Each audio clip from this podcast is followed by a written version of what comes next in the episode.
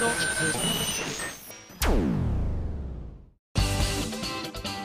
井あさみのシンガーソングゲーマー。皆さんこんにちは。今井あさみの SSG271 回目でございます。7月の12日配信分の SSG ということなのでまあ時事ネタということもありましてサッカーのことは詳しくないこんな私でも楽しめているワールドカップブラジル。ということでブラジル杯とでも言うんですかね。ちょっとその辺もふんわりしてるぐらいのにわかファンではございますが楽しませていただいております。サッカーファンの皆様怒らないで聞いてくださいね。でも私が前回こう予測して優勝するんじゃないかと挙げていたブラジルさんが劇的な勝ちを見せましたね。あの私の大好きな PK まで行ったんですよね。私 PK 大好きなんです。分かりやすくて。あと見落とさないでしょ？ゴールシーンを。例えばこれが今回はちょっと残念ながらねムータンが推してた日本はちょっとリーグで敗退してしまったわけですがただその心意気だけはねすごく伝わったんじゃないかと思うんですよね。だからその日本チームだったとして戦ってるのがしたら45分休憩45分で私の中で魔の時間帯っていうのがあってあの15分の休憩の間に他のことしだすっていう症状が発するんですよ。他のことしてるうちに「あそういえば!」ってやってるとサッカーって結構後半点入ること多くないですか？特に今回は暑いですし。後半のその守備陣がちょっとガタガタってなってきたところにパパーンって点が入ったりっていう展開が今回は特に多いような気がするんですけどそうすると後半見逃すわけですよ。ではっと思い立ってペッてチャンネルつけると大体もうすでに30分ぐらい経過してるんですよね。後半が。でふわーってなって。そうするとなんか繊維を喪失したチームとかがいるわけですよ。どうした？みたいな。何があった？みたいな。頼みも頑張ってくるよ。でそれが例えば、まあ、日本のチームはね最後まで頑張ってましたけどあの PK だった場合はそんな私でも結末が瞬一瞬というかもう本当10分15分以内に出るじゃないですか。しかもドキドキワクワクそわそわするみたいな、まあ、キーパーさんの心情を考えると嫌だとは思うんですけれどもね。でもあそこで止めたキーパーってなんであんなに神々しく見えるんでしょうね。もう半端なくかっこいいみたいなところはありますよね。でネイマールさんが今回ねあのいつもちょっとやんちゃ風な雰囲気をお持ちなのに終わった後泣き崩れていらっしゃってで後からその「なんで泣いてたんですか？プレッシャーですか?」って聞かれたら「違う」なんか「プレッシャーじゃない」って言ってたところがすごく好感度が上がるっていう。たとえそうであっても決して認めないみたいな。なんて言ってたのかな？なんか勝利が取れたから勝ち取れたからだみたいなことをおっしゃってたのかしら。ちょっと私もふんわりしてますけれども。そんなこんなのブラジル。で私たちの時間軸では次が準準決勝ということなんですけどここまで来たらブラジルはね決勝まで行くんじゃないかと思うんですよ。ちょっと怖いですけど。あのもうすでに、ね、準決準々決勝は終わっているので今この話を聞くとミンゴスププってなってる可能性高いですよね。なので相手をちょっと私言っとこうかなって思います。ちなみに今 SSG のスタッフさんたちが言って名前を挙げててえー、残っている私たちの時間軸で残っている国がブラジルドイツオランダ。他言ってませんでしたっけ？なんかすごくブラジルがいる側に偏ってますね。そっかじゃあ逆側見てみましょう。逆側で私たちの時間軸で残ってるのがうんとオランダコスタリカアルゼンチンスイスベルギーアメリカ。結構残ってます。これでいつ収録してるのかがバレてます。まあいいや。うーんじゃあ逆側は私的にはこの間見たギリシャに行ってほしかったんですけどね。なのでそのギリシャに勝ったコスタリカにも上がってほしいんですがスイスが残っているってことに今気づきました。私今大会スイスがいることを今知りました。どうしてだろう？すごい驚いた今。スイスすげえ。これスイス応援します。ただな7月2日に次がアルゼンチンとやると。アルゼンチンって強いですよね。あれですよね。メッシさんがいらっしゃるとこですよね。なんかギテオタで来てたな。僕が好きなサッカー選手を教えるのでミンゴスが好きなサッカー選手を教えてください。デザイアさんから頂いてます。僕はアルゼンチンのメッシ選手が好きです。世界最高峰のプレイヤーの名に恥じない素晴らしいプレーを次々と披露して素人目から見てもひときわ違った輝きを見せてくれます。特にイラン戦の後半ロスタイムに見せたミドルシュートは今大会屈指のゴールであまりの鮮やかさに思わず「おお!」と声を上げて立ち上がるほどでした。やはりどのスポーツでも一流選手のスーパープレーを見ると心が熱くなりますねといただいたんですが私の好きなサッカー選手お教えしましょう。宮本さんです。もう今でも変わらない私は。そうです。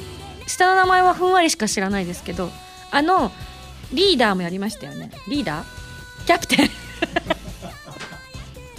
キャプテンもおやりになった。でもキャプテンになる前が好きだったんです。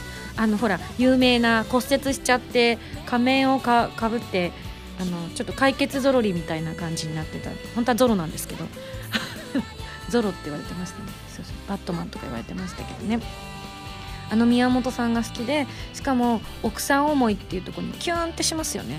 最高ですねそういう話を聞くと。あそういえばコロンビアのロドリゲス君22歳。の奥さんがまあ綺麗しかもうろ覚えですけど違ったらごめんなさいね。あのコロンビアのサッカーのキーパーの妹みたいな。どんな兄弟だよと思って。お兄さんは国のキーパーやってて妹はとんでもない美人ってすごい血筋だなっていうふうにね思いました。合ってましたかね？はい。なので私はいまだに宮本選手を超える選手はちょっと日本海外両方通しても出てこないなっていうふうに思ってます。超タイプですねあのお顔とあの佇まい。あーかっこいい。ね。今でもちょっとお年はね取られてますけれどもそれでもなんかにじみ出るかっこよさみたいなのがあってきっと本当60になっても70になっても80になってもかっこいいんだろうなっていうふうに思わせる何かを感じますよね。はい。ぜひいずれね宮本選手を超えるぐらい好きになる選手が出たらいいななんて思ってますさあさあじゃあこんな私のにわかサッカー話題を聞いてもあの全方向からツッコミが入るだけなので。でも楽しんでるんですよやっぱり。なんかねにわかがって思われる方もいらっしゃるかもしれませんがでもやっぱりこう国を挙げてっていう時にはね私も一緒に応援したいなっていう気持ちがあるのでぜひお仲間に加えていただければ幸いです。そう思ってる人多いんじゃないですかね。さあ、えー続きましてこちらデザイアさんからいただいたメール読みます。ミンゴスこんばんは。こんばんは。7月に入っていよいよ暑くなってきましたね。そんな時は炭酸飲料が恋しくなってコーラとジンジャーエールの摂取量が増える毎日です。ミンゴスは暑い時にはとりあえず〇〇というものはありますか？あります。もう私秋になったらいつもなんか数が減ってきちゃってコンビニとかで探すの大変になっちゃう飲み物が一つあるんですよ。これです。じゃーん。大好きな優しい麦茶。もうこれがこれが発売されてから夏はもうずっとこれ飲んでる気がします。カフェインゼロ。ミネラルたっぷり。しかも今年からなんと麦ちゃんが増量になってるんですよ。増量 550ml っていうことでね。大好きです。飲みやすいしあのこういう仕事してると本当はお水がいいんですけどなんか甘いものとかそれこそ炭酸飲料とかだと炭酸なんて特に例えばここで炭酸プシューってやっちゃうと実はちっちゃい音でずっとあのシュワシュワした音が入る可能性がゼロではないんですよね。今回うちの今のスタジオのだったら多分大丈夫だと思うんですけれども他の例えば気密性の高いスタジオとか行っちゃうとおそらく近くに置いてると拾っちゃうんじゃないかなっていう気がしちゃうんですよ。なのであまりこう普段は炭酸ものは飲まないんですよね。でそうするとこうウーロン茶とかだと喉のなんか油取っちゃうっていう本当か嘘かは私にはわからないんですけれどもなんかそうだって聞いたことがあるからなるべく飲まないようにしちゃうそのお仕事の時は。そうするとやっぱりお水が一番という原由美さん方式になってくるわけですよね。ただそんな私がこう喉に引っかかりにくい味のついたお水のようにしかも栄養も入ってるっていう意味だとこの優しい麦茶は私の中では完璧です。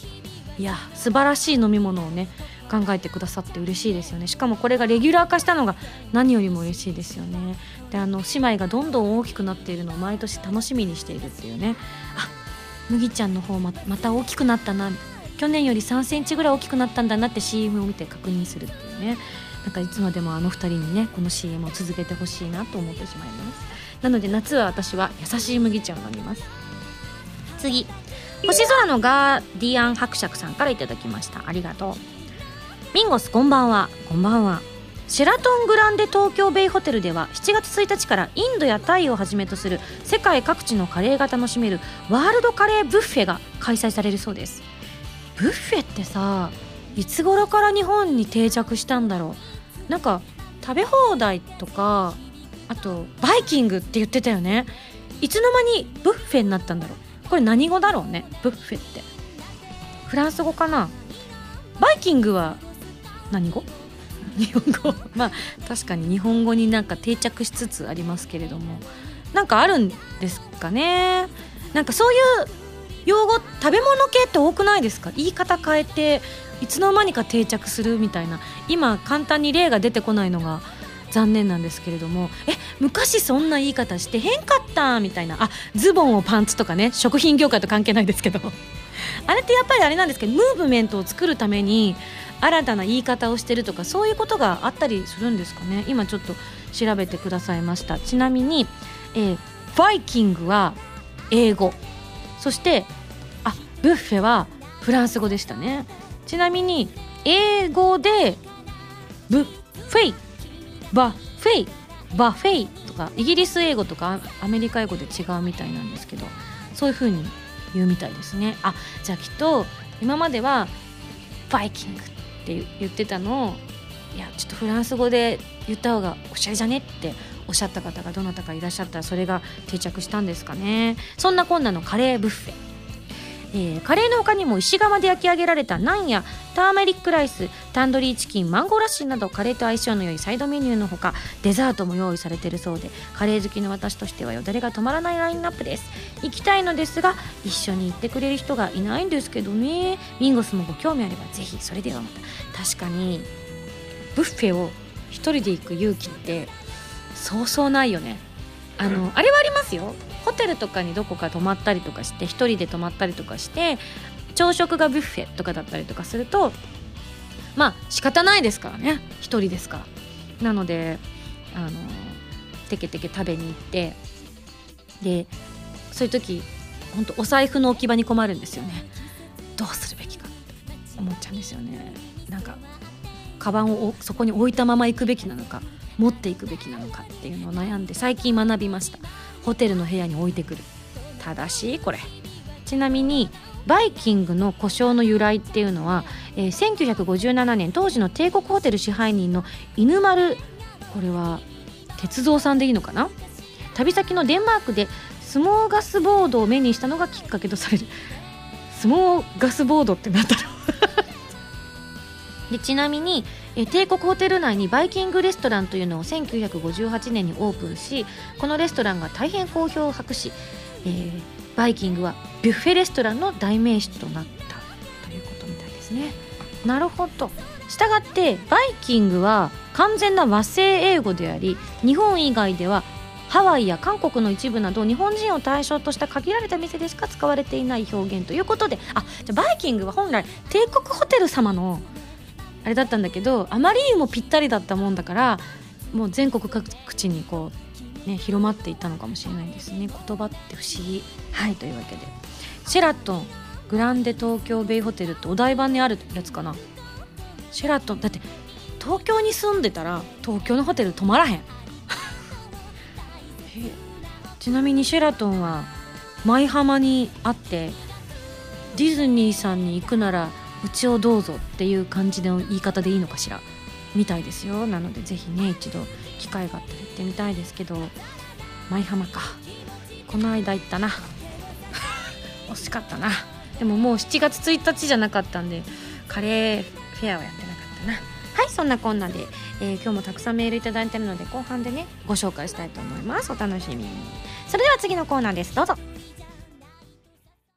カルト M このコーナーはリスナーさんから今休みに関するカルトの問題を私が答えていくというコーナーです。早速問題に答えていきたいと思います。カルト M レベル1ハンドルネーム夏マルチさんからの問題です。甘党？辛党？うーん。甘党。カルト M レベル2ハンドルネームデザイアさんからの問題です。おすごい2連チャン。ミンゴスが好きな必殺技は？地球割りたあ地球の海ってあのあの割れた時に海の水どうなるんだろうってずっと子供の頃考えてた。カルト M レベル3ハンドルネーム有限会社エアワゴンさんからの問題です。自分を金属に例えるとどんな金属？チタン。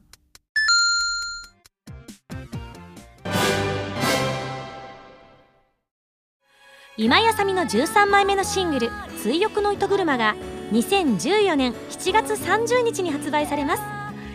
タイトルチューンの「追憶の糸車」は神様と運命覚醒のクロステーゼエンディング曲になっています。ジュピエルコラボ版にはジュピエルキャラクターソング「天使のマーチ」やジュピエルボイスレター等も収録されていますよ。皆さんぜひ聴いてみてくださいね。今井麻美の14枚目のシングル「ヴィーナスのハルモニア」が2014年8月27日に発売されます。タイトルチューンの「ヴィーナスのハルモニア」は超次元アクション「ネプテューヌ U」のオープニング曲になっています。ネプテューヌコラボ版にはノワールボイスレターなどが初回生産特典には DLC コードも封入されています。皆さんぜひ聴いてみてくださいね。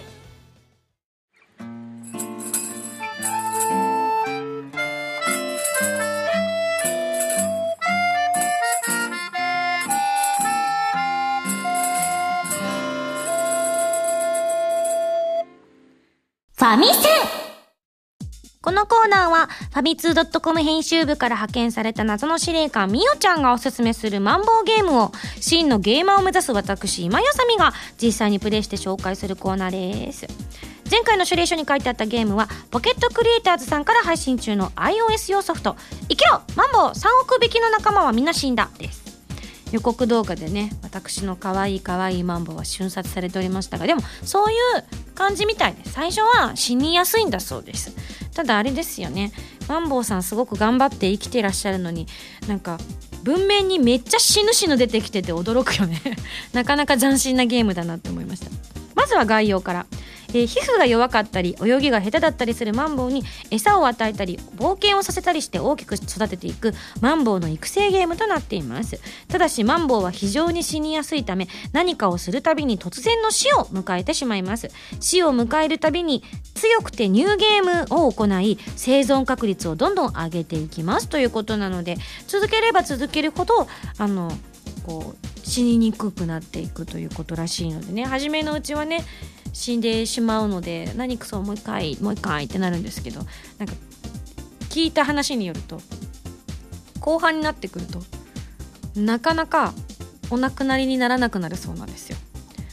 で私が知っている某プラス A のギターのカズーっていう人がですねてんちゃんもやってるらしいんですけどツイッターでやってる発言をたまたま見かけたんですがその時は私これ始めてなかったので分かんなかったんですけどやっと死んでくれたって一言が添えてあったのが印象的でした。やっとなの？と思って。どういうこと？と思って。すごくねなんだろう。ざわざわしたのを思い出しましたね。ちなみにあのみおちゃんは、えっと、最大 3800kg まで育てたって言ってたのでこれ相当お亡くなりにならなかったパターンで逆にお亡くなりになった時びっくりするんでしょうね。そういうこと？みたいな。しかもなんか死因みたいなのが出るらしいんですけどなんかあの触りすぎとかあるらしいんですよ。なんかそれこそ最初の頃私がやった時みたくこうねバーンってやったら衝撃で体が弱いから死んでしまったとかそういうことだったりだったら想像もつくんですけどなんか天敵に食べられちゃったとかもあるのかもしれないですしね。ただそこはちょっと私進めてないので分かんないんですけどなんかそういうのって理解できるんですけど触りすぎあ皮膚が弱いからか。ごめんねマンボ触って。私結構さっきみおちゃんのやつなんか連打しちゃったな。あれきっとやめてよやめてよって思ってらっしゃったんでしょうねマンボウさん。ねごめんなさいね。というわけで。ちなみに餌をあげつつ1時間に1回復する冒険ポイントを使って冒険に出かけていく。いわゆる放置系ゲームアプリということなんですけれどもあれですよね。音楽がすごく印象的でいわゆる懐かしいレトロゲームを思わせるような音楽でしたよね。なんかあのドット絵にぴったりだなと思ってなんか最近いろんな方面がすごあってすごくいいとは思うんですけれども結構あのどんどん技術が進んでいって最近の携帯ゲームとかってもう普通のちょっと一昔前だのこう普通の家でできるゲームと変わらないぐらいのことができたりするゲームがほんと増えてるじゃないですかそんな中なんかあのちょっとこういうドット絵ってレトロチックなものがふっと入ってくるとなんか心がってつかまれるなっていうのはなんかこう人間のそう欲を感じますよね。どんどん進化したものも見たい。でもこういうシンプルなのもやってみたいっていうので私はなんかシーソーゲームのようにゆらゆらゆらゆら揺れているまるでマンボウのようなね。でもマンボウって子供もみんな知ってるけど実際にマンボウってあんまり見たことないじゃないですか。まあだからといって私もアフリカのね、動物とか本当に生で見たことあるかって言われたらないんですけどヌーとか見たことないですよ。ハイエナとか見たことないですけどでも有名っていうのはやっぱテレビの影響だったりとかもあると思うんですけどマンボウってどうして小さな子供でも絶対知ってるんですかね？やっぱあれかな？うー。マンボウが あるからですかね？絶対違います？不思議じゃないですか？なんでマンなんか例えばだけど子供の頃に必ずみんなが通る絵本があるとかだったらわかるんですけどね。なんかそういうのもなくマンボウ知らない子っていないじゃないですか。実際に見たことがなくても。みんな絵になんとなくは描けるみたいな。あの薄くて変わった魚でしょっていう、まあ、ふんわりはわかるじゃないですか。あれなん不思議だなって本当思うんですよね。ぜひマンボウなんでみんな知ってるかっていううんちくがある方はあの普通歌なんかに送ってくだされば実はこれでやってるかじゃない。うーマンボ以外で分かる方いらっしゃったらぜひ教えていただきたいと思います。えここからではですねちょっとみおちゃんからのアドバイスということで死に様がこんなのもありますよっていうのを紹介してくださいっていうことなので紹介しますね。私があの亡くならせてしまった飛び上がって着水の衝撃で死んじゃった以外ということで水が冷たくて死ぬ。岩に激突して死ぬ。仲間の死に驚いて死ぬ。これひどい。ポワーってなるんですかね。お前死んだの？みたいな。じゃあ俺も？みたいな。なんか仲間思いですね。あとエビの殻が喉に引っかかって死ぬ。切ね。確かにおちょぼ口ですからねマンボウさんね。そっかそっか。まあでもあどんどんどんどんね死ににくくなりますので、えー、気長にやっていただければ初めのうちはねその死に様も楽しんでいただければということだそうです。価格は無料で、えー、ぜひ空き時間などに遊んでみていただけたらどうでしょうかということでねみおちゃんからのおすすめでございました。ぜひポケットクリエイターズさんから配信中の iOS 用ソフト「生きろマンボウ3億匹の仲間は皆死んだ」遊んでみてください。それではそろそろ来週の指令書を開封したいと思います。指令書。ミンゴスさんこんにちは。こんにちは。次回の主人公はん？岩です。巨大な岩。というわけで次回は神話を題材に岩の主人公を操り敵の縄文を破壊するという謎のゲーム。確かに。これ読んでるだけだと全くわからない。岩なのかガンっていうこう人の名前なのかみたいな。でも神話だから違うかみたいなね。えー、ロック・オブ・エイジズを取り上げますよ。いろいろ謎だとは思いますがそれでは頑張ってね謎の司令官みおちゃんよりといただきました。これこの神話を題材にとか敵の城門を破壊するという謎のゲームっていうこの文言がなかったらロックはどっちのロックなんだろうって思いましたよね。確実に私は多分音楽の方のロックだと思っちゃったと思うんですけれども岩の方だそうです。はいじゃあ分かりました。岩になりたいと思います。それでは来週のゲームはロックオブエイジズに大決定。以上ファミセンのコーナーでした。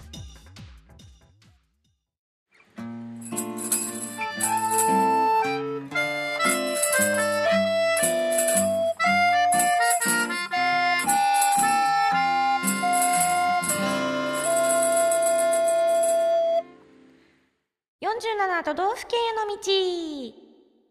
このコーナーは私今やさみが日本全国でライブイベントなどを行い47都道府県の制覇を目指していくコーナーでございますけれども、えー、ここのコーナーいろんな方から本当にたくさんのメールをいただいております。ありがとうございます。全部ね取っておいてちょっとずつご紹介していきたいと思うのでだいぶ前に送ったメールも突然読まれることもあるかもしれません。ちなみに、えー、このタイミングで発表されてるかどうかはちょっと私わからないんですが、えー、携帯版も作られてるんですよね今ね。実際の稼働日っていうのはまだ私もわからないのでひょっとしたらもうこの段階では稼働しているかもしれません。というわけでどんどんねその充実させていきたいと思っております。早速メール読みます。SSG 会員番号1327番前葉さんからいただきました。ありがとう。あさみさんスタッフの皆さんこんにちは。こんにちはえー、僕が昔住んでいた兵庫県で記憶に残っている会場を2つ紹介したいと思います。1つはピッコロシアター。もう1つは兵庫県立芸術文化センターです。どちらも大阪から電車1本で行けるので場所も悪くないかなと思いましたということで気になったのはピッコロシアター。やっぱりマセンコ。ってみんなでやらざるを得ない場所ですよねこれ。マセンコで合ってる？あそっか。マカンコサポか。これダメだ。あんなに好きだったのに間違えちゃったこりゃ。そっか。ピッコロさん。いやまさかさ最大のライバルがそのうち「ドラゴンボール」の世界でも仲間になるんだと天津飯さんとかが仲間になるのはなんとなく明らかにこう伏線があったじゃないですか。タオパイパイ様たちがあまりにも悪すぎると。それに対するあのねこう素直な青年たちの思いみたいなのっていうのが最初からあったからフラグは確実に立ってたじゃないですか。ヤムチャさんとかもね。あそっかそう思うとでもウーロンとかももともとみんなライバルなんだよな。そこからのみんな仲間になっていく方式だからやっぱ「ドラゴンボール」が伝えたいことって世界みんな友達ってことなのかもしれないよね。宇宙も含めて。ねえ。そんなこんなでピッコロシアター調べ終わったようです。どんなところか私も見てみたいと思います。じゃーん。今日のピッコロ。気になるですねこれ。えー、チャット狂言受講生募集とかね。なんかあマクベスとかワークショップとかやってるみたいですね。結構なんか本当に芸術系にかなり特化したえ会場なのかもしれないですね。舞台とかが多そうな感じですけどねライブとかもできるんですかね。うん劇団とかもありますけど。あ会場ありました。これは兵庫県立尼崎青少年創造劇場っていうのがねあっていうお名前みたいですけどその中のピッコロシアター大ホールということであ大きいね。あ396席だそうです。うんうん。まあいい感じですね。個人的には。すごくいい数字の響き。多分浜田さんとか的にはもう一声っておっしゃられるのかもしれないですけど2回ぐらいやれば ちょうどいいかなって。600あ7違う。800弱。700いくつみたいなね。どうでしょう？いいですね名前がいいですとにかく。ピッコロさん。間違いない。みんなでやるしかない。ドゥン。つって。ってことは私卵をちょっと用意しとかないとまずいですよね。みんなやるんだろうなこれ。もう使い古されたネタなんだろうな。できた時から。すいませんでした兵庫県の皆さん。でも本当なんかちょっと気になります。いい名前だと思うしすごくなんか取り組みもしっかりされてる感じがしてね気になりますね。是非お近くの方は。あのそういった催し物なんかにも行ってみるといいかもしれないですね。ありがとうございます。知ってますよ。すごい今分かって言われた。このピッコロの由来はおそらく楽器のピッコロだと思いますよって浜田さんに言われたんですけど。知っとるわ。分かって言ってますわ。でもほらアニメ業界に携わる人間としては触れざるを得ないね道だなって思うわけで。次こちらラジオネーム愛の風さんからいただきました。ありがとう。47都道府県制覇への道ということでぜひ私の地元富山県のご紹介をさせてください。その会場とはこれは福野でいいのかな？福野文化創造センター別名円形劇場ヘリオス。またなんかちょっとギリシャの匂いがしますね。すっごいすいません。さっきからあの感想が雑。なんとこのヘリオスという場所は収容人最大人数が613名1階が377名で2階が236名。オールスタンディングなら1000人の収容も可能となっています。特徴である円形ホールということで360度に響くミンゴスの歌声に聞き惚れることができるんです。またステージが6分割となっており客席お客さんの人数などによってステージの大きさを変えることができるのでいざという時は です。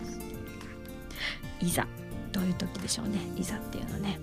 円形ということでミンゴスの美しいお顔を正面からではなく、えー、横からや斜め後ろから拝見するだけでなく参加者ができるだけ同じ距離にミンゴスを感じることができる素晴らしい会場だと思います。来年には北陸新幹線も開業しアクセスがぐっと良くなります。ぜひぜひ皆様で富山にお越しくださいませ。富山！かっこどやと富山をかけてみました。流行るかな？ただ欠点は最寄りの駅に1時間に1本しか電車が通っていないことでしょうか？ではではだそうです。フォ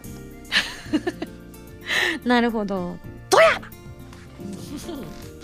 ぜひあの富山在住の方からね発信していっていただきたいですね。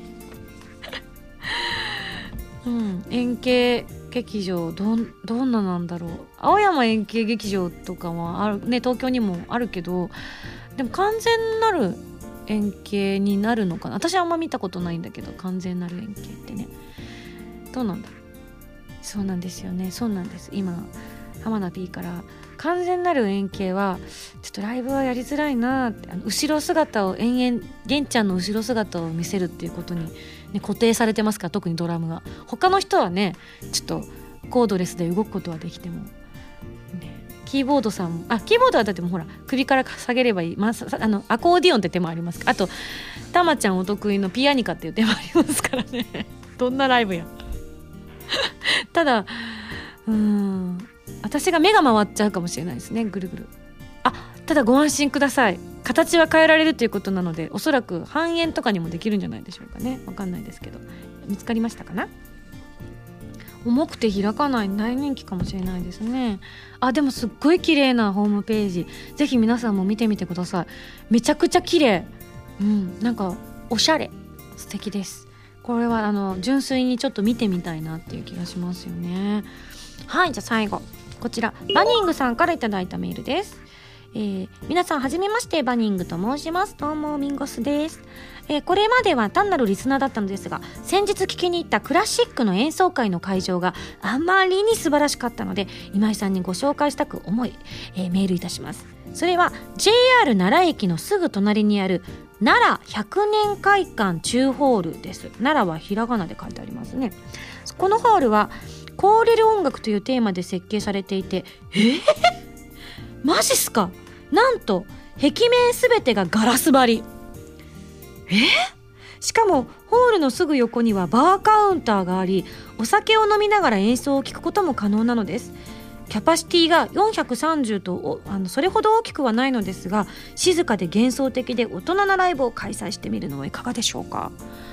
これすっごいなんか気になるキーワード山ほどありますね。まず壁面すべてがガラス張り。どんなでしょうか？廊下から見れるってこと？もしくは外から会場の中が見れるってことなのかな？斬新だよね。ああ本当だ！すごい！めっちゃ綺麗！あの建物の中にはなってるんだけれども廊多分そうだとは思うんだけどちょっと私もこれの写真を見る限りということでわからないんですけれども本当にも見事にそのホールの上の上段部分が3段ぐらい全部ガラスで囲われてるっていう感じでこれ反響とかも普段普通のホールとかとも変わってくるんでしょうねきっと。で何よりバーカウンターがどこにあるんだろうね。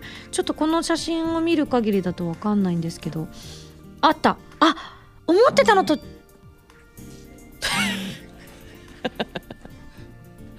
今マンボウが えっと冒険ポイントが満タンになったお知らせが今届きました。すいません。音切るの忘れてました。バーカウンターって言ってたからいわゆるこうちょっと暗めのやつを想像してたんですけれどもそのガラス張りの隣にある感じで、まあ、あのこう立ち飲みバーみたいな感じに雰囲気になってるんですかね。これすごく良くないですか？席に座っても聞けるしここでも音は聞けるとかそういうことなんですかね。ちょっと分かんないですけど飲みたい方はこちらにみたいな感じなのかもしれないですよね。しかも託児室ありますからお子さん連れてきていただいても大丈夫みたいなね。なんかそういう今後はきっとそういうファンの方も増えてくると思うんですよ正直。子供がいるのでとかね。あのミンゴスのライブなかなか行けないななんて方もねそういう方がいたらうちもちょっと例えばですけど1日2日信頼できるベビーシッターさんを雇ってですねあの子供の面倒見ますよみたいなのを言って事前に申し込んでいただくとかね。そういうのもなんか楽しそうですよね。個人的に私が。でその子供さんと私握手して回るみたいなね。どうもどうもミンゴスだよっつって。あちなみに先ほどの円形ステージパターンがめちゃくちゃあってなんかすごいゲームみたいになってます。こんな仕切り方できますよっていうのが全部で12345パターンぐらい基本パターンがありますよっていうふうにありましたね。全部客席を使わないっていう方法も取れるんですね。すごいですね。こうやってなんだろう。上の方の2階にお客さんを入れて中に例えばダンスホールにしてみたりとかそういうことですかね。イメージで言うと「あの花より団子の最後にあの一期の最後につくしちゃんが1期だっけ2期だっけ？の最後にこうダンスになんとか走ってって制服のまま行ったら「遅いよ!」ってみんなに言われて抱っこされてぐるぐる回った武道館のイメージ。どうだ？分かったかな、うん、伝わりにくいみたいみんなには。おかしいな。花より団子は一度は見た方がいいと思うよあのドラマは。すごくいいドラマ。さあさあそんなこんなですごくこれ私気になります。バニングさんの。しかも奈良駅からすぐっていうのもアクセス的にもすごく良さそうですよね。うんうん。100年会館っていうのは100年持たせましょうってことなんですかね。それとも100年経ちましたようなんですかね。なんか思いがこもってるのかもしれないですけどちょっと今詳しい情報がないのでまた調べておきたいと思います。はい。いやバーカウンターいいと思います。ただうちのメンバーであまりガンガン飲む人って少ないですよね。わかんない。私がいるからあんまみんな飲まないのかな。飲むけどなんか壊れるほど飲むって人少なくないですか？メンバーで。そんなイメージありますけどね。終わった後の特に地方とかだと終わった後にみんなでそのままあの打ち上げっていうパターンが多いんですけど地方は。あの都内近郊のライブとかだともうあの別日に回しちゃうことが多いのでそうすると忘れた頃に打ち上げって言われてもうなんだかよくわからない感じのままみんなで集まるみたいな感じになることがとても多いんですけどちなみにあの5月のライブの打ち上げはいろいろあってまだできてません。そのうちやるそうですよとか言って。な半分ぐらい私のせいなんでちょっと私も文句言えないんですけどなんかこの日にしようかと思ってたところに私が用事やら仕事やらを入れてしまうという事案がただ発生しているという状態ですいません皆さん。バンドメンバーの皆さんすいません。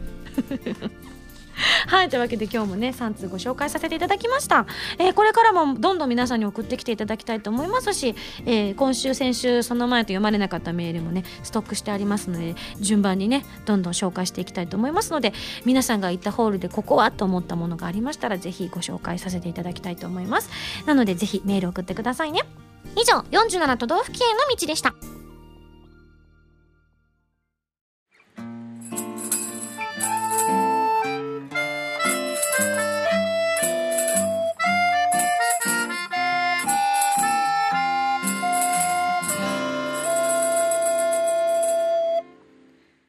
ピンポンパンポン。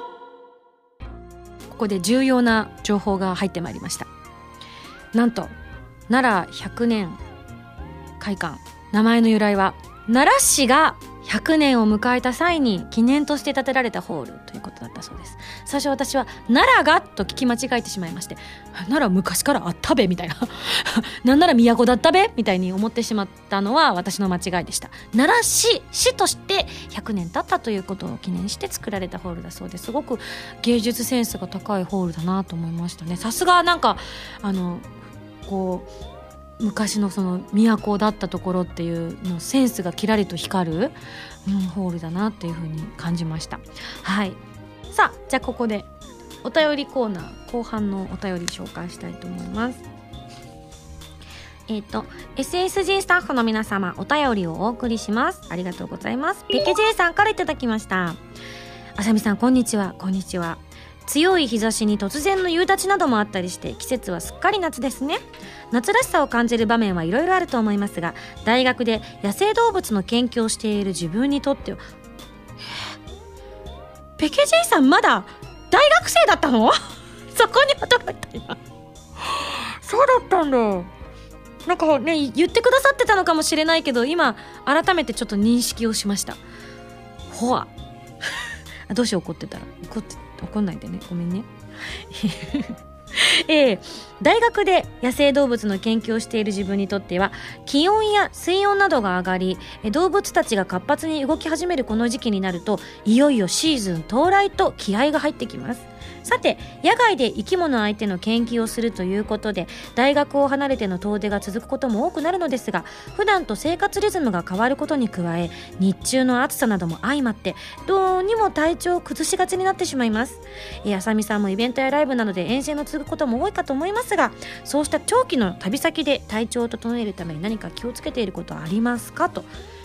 あでも私長期で旅に出ることってほぼないんですよね。マックス3泊4日？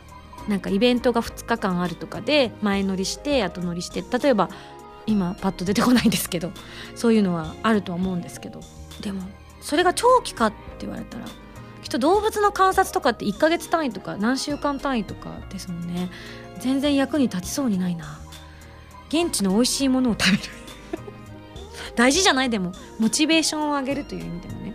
なんかあの今年友達の結婚式で沖縄に行った時にあの私結構デブ症なんですよ。うっすらなんとなく皆さん気づいてると思いますけれども特に一人で旅行に行った時なんかはあまり一人で旅行に行くのが得意じゃないのであのホテルの中で適当に済ませてしまうことの方が結構確率としては高いんですけどその時はねちょっと頑張ってみようと思ってガイドブックとか見ながらどこかに行こうとかいろいろ見てで結構迷っちゃいますって書いてあったからもうこれはタクシー呼ぶしかないと思ってタクシー呼んでタクシーで食べに行って1人で食べて1人で帰るっていうのを頑張ったんですけど改めて思いましたね。食べ物はすごく美味しかったんですけどあの話し相手が欲しいって思いました。ちょっと順次さっきから動揺してバンバン台本落としてるから。感情がその落とす音に現れちゃってバサッつってみんなにちょっと聞こえてるかどうか分かんないですけど。あまりにもショックでした今の発言が。美味しかったんですけどね。うん本当に。でもなんか戻ってきた時に寂しく感じた、うん、さあ、えー、ペケジェイさんすいません。全然役に立たなかった。続いて SSG 会員ナンバー1653番ザキミヤさんから頂きました。本日は私めへの要望を聞いていただきたくお便りを送らせていただきました。担当直入に申し上げます。今まで歌われてきたアレンジ楽曲を収録したアレンジアルバムを作ってみるのはいかがでしょうか？思いの羽ボサノババージョンやアカペラで始まる花の咲く場所。その他もろもろ何度も聴き返したい曲がたくさんあります。ライブ映像で残っているものも見返すのいいのですが楽曲単体を楽しみたいという願望があります。完成などの入っていないスタジオ収録の音源で聴いてみたいと思いました。CD を作るということは本当に大変なことだと思います。ぜひ一度ご検討のほどよろしくお願いいたします。なるほど。今 P から一言入りました。無夫婦だそうです。皆さん察してください。続き。ラジオネームクラウンアネモネさんから頂きました。ミンゴスこんばんは。実は今度知り合いの女性が誕生日なのでプレゼントを贈ろうと思います。何を贈ればいいのかいまいちわからず困っています。そこで大人の女性のミンゴスからアドバイスをいただきたいのですが何かいいアイデアはないでしょうかということでクラウンアネモネさんお年が20代半ばということなので相手の方もきっと同い年ぐらい20代、うん、私よりもひなに聞いた方がいいかな。ひな何が欲しい？もらうなら。あ参考にならないのきた。えー、大きいぬいぐるみだそうです。あひなのがねちょっとだけこのクラアネモネさんよりは年下だからねどんくらい？どんくらい？こーんぐらい。こーんぐらいのですね。あ分かった。こんぐらいの分かったじゃあ来年のねひなの誕生日にはこんぐらいのぬいぐるみね。買おうね。よし。これちょっと参考にならなかったな。じゃあ私もなんか一つ言っとこうかな。私が今ちょっとハマってるのは友達とかに送るプレゼント今年は結構カバンが多いですね。あのカバンをもらうことも結構あるし。例えば今今日持ってるカバンとかは実はあの原由美さんにいただいたカバンだったりします。で由美さんがこういろいろ誕生日前にメールを送ってくれるんですよ「あさみさんどっちがいいですか?」っつって「どっち?」って言われても何とも言えないなどうしようみたいなこと現物送りましょうか写メでみたいな。いやいやいやいやみたいな。で結果的にはワクワクした方がいいなっていうことで由美さんになんか選んでもらったような気はするんですけどどうだ後でちょっとメール見返さないと真実はわからないですが由美さんが選んでくれたカバンをね結構使ってます。使いやすくてねちょうどいいんですよ。なんかあのたっぷり入るのだと私カバンの中からあまり物を出さない人なのでどんどん重くなっていくんですよ。ズンズンズン。重ってなるんですけどちょうどいい大きさなので入れ替えたりとかしてるのでそんなにこう重くならないので肩こりな私にはちょうどいいなと思いながら愛用させていただいてるのでカバンいかがでしょうか？はい。じゃあ次。夜更かしの犬さんから頂きました。新しいミンゴスタンプの案を募集中とのことでいくつか考えました。うん。だが断る、これだと判件に引っかかりそうだな。いろんな意味で。どうなんだろう。元の判件はあっちになっちゃうからな。判件とかあんのかなあれに。もうそれすらもうわからないみたいなスラングみたいになってますけどね。えー、次。かっこ酔っている。ノミンゴスかわいいよノミンゴスこれも使えそうです。でも最近よ酔ってないからな。だからみんな私の酔っ払った姿見てないと思うのでね、えー、次。ジョジョ立ち。相手は困惑する。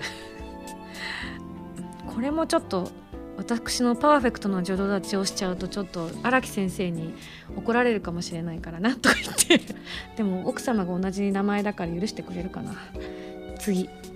竹口さんから頂きました。お竹口さん。ありがとうございます。先々週大量にねあの下ネタじゃないメールを送ってくださったんですけどちょっとタイミング的にお読みできなくてその翌週いつも届かずいつぐらい来てたかな？ちょっとそれもタイミングの問題だったんですけど。あのね申し訳ないなと思ったところでこれあこれは下ネタじゃないと思ったので読みます。ミンゴスこんばんは。さて追憶の、えー、糸車のジャケットが公開されました。通常版の方は黒いキャミソールが透けて見えるのがちょっとエロいとかリボンのカチューシャが可愛いとかいろいろありますが何よりも注目したいのがこのミンゴスの何か言いたげな表情。ふーって顔してるよね、えー、これで大喜利とかやったら面白いだろうなということでやりません。お断りだ。大喜利苦手なんだよね。面白いこと言えないんだ私。ハンドルネームギュールズさんです、えー、ミンゴスこんばんは。とてつもなく今更ですが、コープスパーティー、えー、BR、そしてコープスパーティー BS を購入しました。ホラーゲームが苦手な私はきっとプレイすることはないんだろうなと思っていたのですが、えー、ツイッターを眺めていると、コープスパーティーダウンロード版セール1000円という単語が目に留まりました。翌日には通常価格になってしまうということで、6月25日の時点でつい衝動買いをしてしまいました。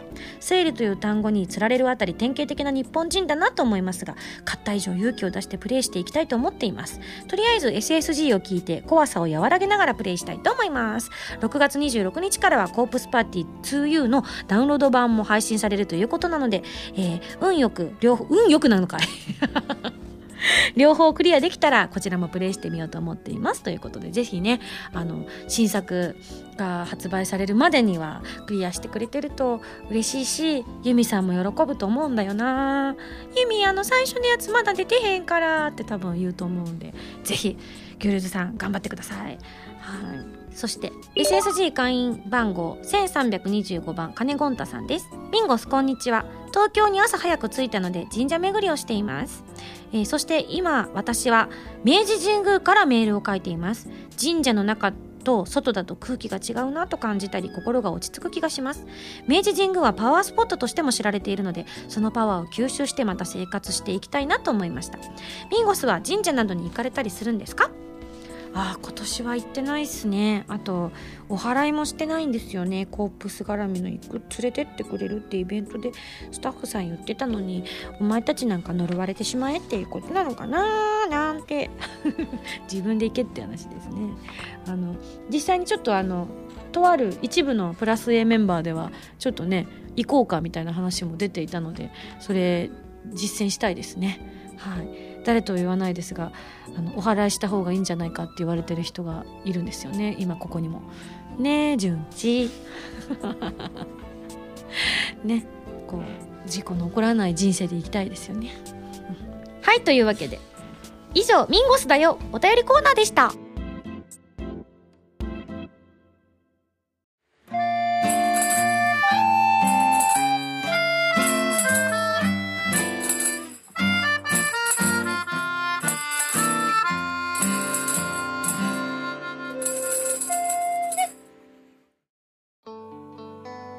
ンディングです。うん。ワールドカップも終わっちゃったら次がなんかないですかね。自分がまた鑑賞できる世界戦みたいな世界戦的な何かがまたあるといいのにな。オリンピックがまた随分先だからな。女子のワールドカップがある？でも日本女子は世代交代がね行われていると思うんですけど。またね最近もお強いみたいであのワールドカップもね活躍する場を見たいなと思いますし日本男子もねちょっとまあでもワールドカップ出れただけで数年ねなんかそれこそちょっと前に比べたらね出るのが当たり前状態になってること自体がすごいことであってと私は素直に思うんですけどね。なので次回はまたねあの活躍できてこう日本中がわーっと歓喜に満ちる瞬間っていうのを見てみたいななんていうふうに思ったりもしました。なのでねまた私もねこのにわかワールドカップファンではあるんですけれども今後のねサッカーなんか特にあの J リーグを応援してほしいっていうふうに今回やっぱりいろんな方がおっしゃっていたので一度ちょっとねあのサッカー場に見に行ってみるっていうのもなんかサッカーの試合私見たことが会場で見たことがないので野球とかは本当に子供の頃とかあるんですけどないのでちょっと一度見てみたいなっていうふうに改めて思いました。まああの大学サッカーとかはあったかもしれないですけれどもいわゆるプロの人たちの、ね、サッカー見てみたいなと思いました。私の大学生の時のあの同級生が1人プロサッカー選手になった方いましたね。なんか出席率の悪いワーストワンツーフィニッシュを決められそうな方でしたね私と。よく言われましたね。2人はよく来ないね学校にみたいな。うん。懐かしいって今ちょっと思い出しました。はい、えー、それではここでお知らせです。11月1日に私たちが所属するアーリーウィングのイベントアメージングソウルフェス2014飛翔開催されることになっております、えー、その、えー、チケットがですねなんとこの日から今日から発売になってます。パチパチパチパチパチ。ぜひねあの先行でまだ購入されていないという方はですねこれを機に一般販売の方でゲットしていただいて遊びに来ていただきたいと思っております。私がね、まあ、他番組ではあるんですけれどもあの一緒に番組やってる「ニューウィング」という番組やってるんですけどラジオ「ニューウィング」で一緒にやってる白井君もメンバーにあの入っておりますので、えーかねちょっと何かできたらいいなっていうふうには思っているんですが実際どうなるかはちょっと分かりません。なのであのプッシュしていきたいと思います。はい、というわけでぜひ遊びに来ていただきたいと思います。今ひなこがギューってまるであの来年の誕生日大きな大きなぬいぐるみが来ますようにと同じぐらいすごく今祈ってました。ぜひひなこの願いを皆さん聞き届けていただければ幸いでございます。で ZEP 東京でございますそして、えー、私の13枚目14枚目のシングル2ヶ月連続リリース、えー、もうすぐですね13枚目が7月の末発売ということなので、えー、こちらの13枚目の方が神様と運命覚醒のクロステージのエンディング曲となっています。タイトルは「追憶の糸車」もうえー、約3週間切ってますね。なのでぜひこちらご予約まだの方よろしくお願いいたします。そして夏はねガンガン CD 発売が続いておりますけれどもこちらもぜひ予約していただきたいです。14枚目のシングルが、えー、プレイステーションビータ用ソフト超次元アクションネプテューヌ U のオープニング曲ということで8月の27日発売予定です、えー、ぜひ聴いてください。番組では皆さんからのメールを募集しております。普通歌ギテオタなど各コーナー宛てに送ってくださいね。宛先は SSG のホームページに書いてあるアドレスから題名に各コーナータイトルを本文にハンドルネームとお名前を書いて送ってきてくださいね。次回の配信は2014年7月19日土曜日となっております。それではまた来週土曜日に一緒に SSG しちゃいましょう。お相手は今井あさみでした。バイバイ。